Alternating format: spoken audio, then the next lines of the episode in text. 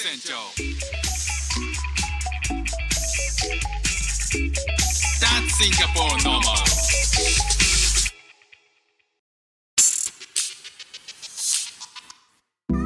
どうも副船長です。シンガポールで3歳と4歳の息子の子育てをしている主婦です。このチャンネルは英語学習のことや海外生活で面白いと感じた日本との文化や価値観の違いそこから改めて感じた日本のすごいところなんかをお話ししております。あの英会話の先生からあれ？副船長髪の毛切ったの？っていうふうに言われたんですよ。でまああの2週間ぐらい1週間ぐらい前かな。あのヘアサロンに行って、えー切ったんですけどもああの、まあ、その頃からそっか見てなかったか。そうなんだよね。あの切ったんだよね。と「おいいじゃん似合ってるね」っていう話をしてくれたんですけど。ところでさこうシンガポールってシンガポールの髪型と日本の髪型ヘアスタイルってなんかどんなとこが同じでどんなとこが違うのって聞かれたんですよね。そのまあ彼はえっと何人だったかな？カナダかな？カナダ人だったかなって思うんですけど。えどんなこと違うのって聞かれてなんかねうーんどうだろうな。日本の髪型もまあいろんな多種多様な髪型あるしじゃあシンガポールでどういう髪型が流行ってるかっていろいろ考えるとまあトレンドは確かにあるんだけどどうだろう？どこが違うか？どこが一緒かとかっていうよりも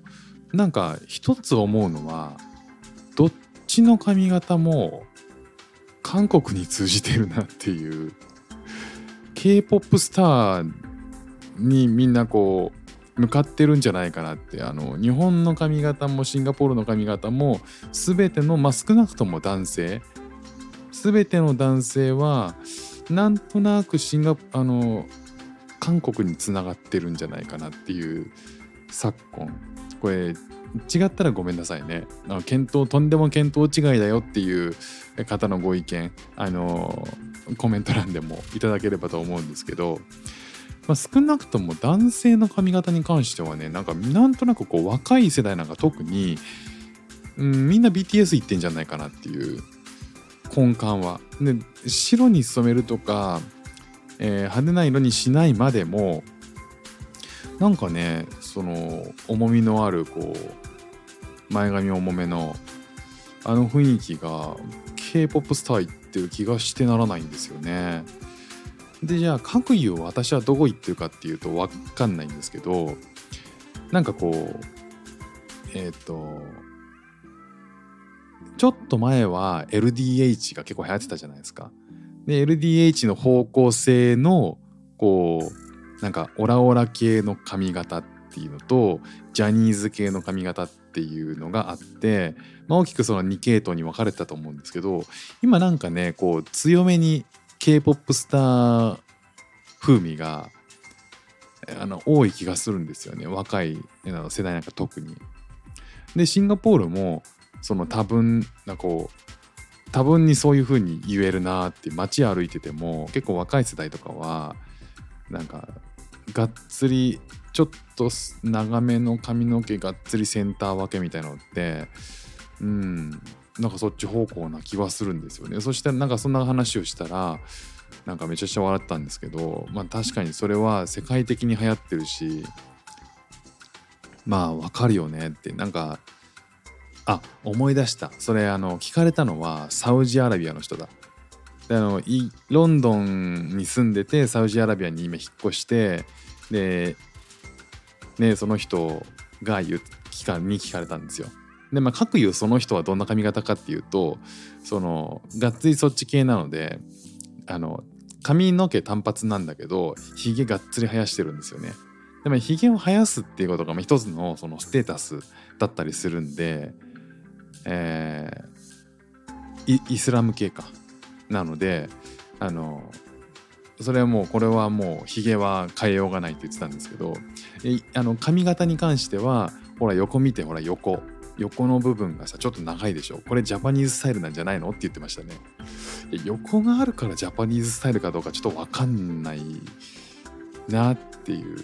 や僕は実際横ないですからね。で横がなくて刈り上げてるのがなんかねその彼から言うには僕結構後ろも横も刈り上げてて前髪すっごい短いんですよ。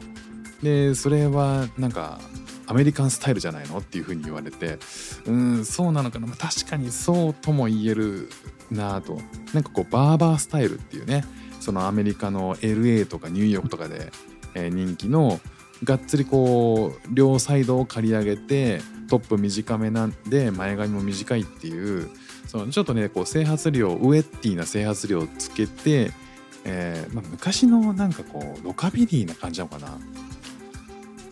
まあ、そういうのがこうアメリカンっぽいっていう風に言われたんで確かにこうバーバースタイルっちゃバーバースタイルだなっていうことで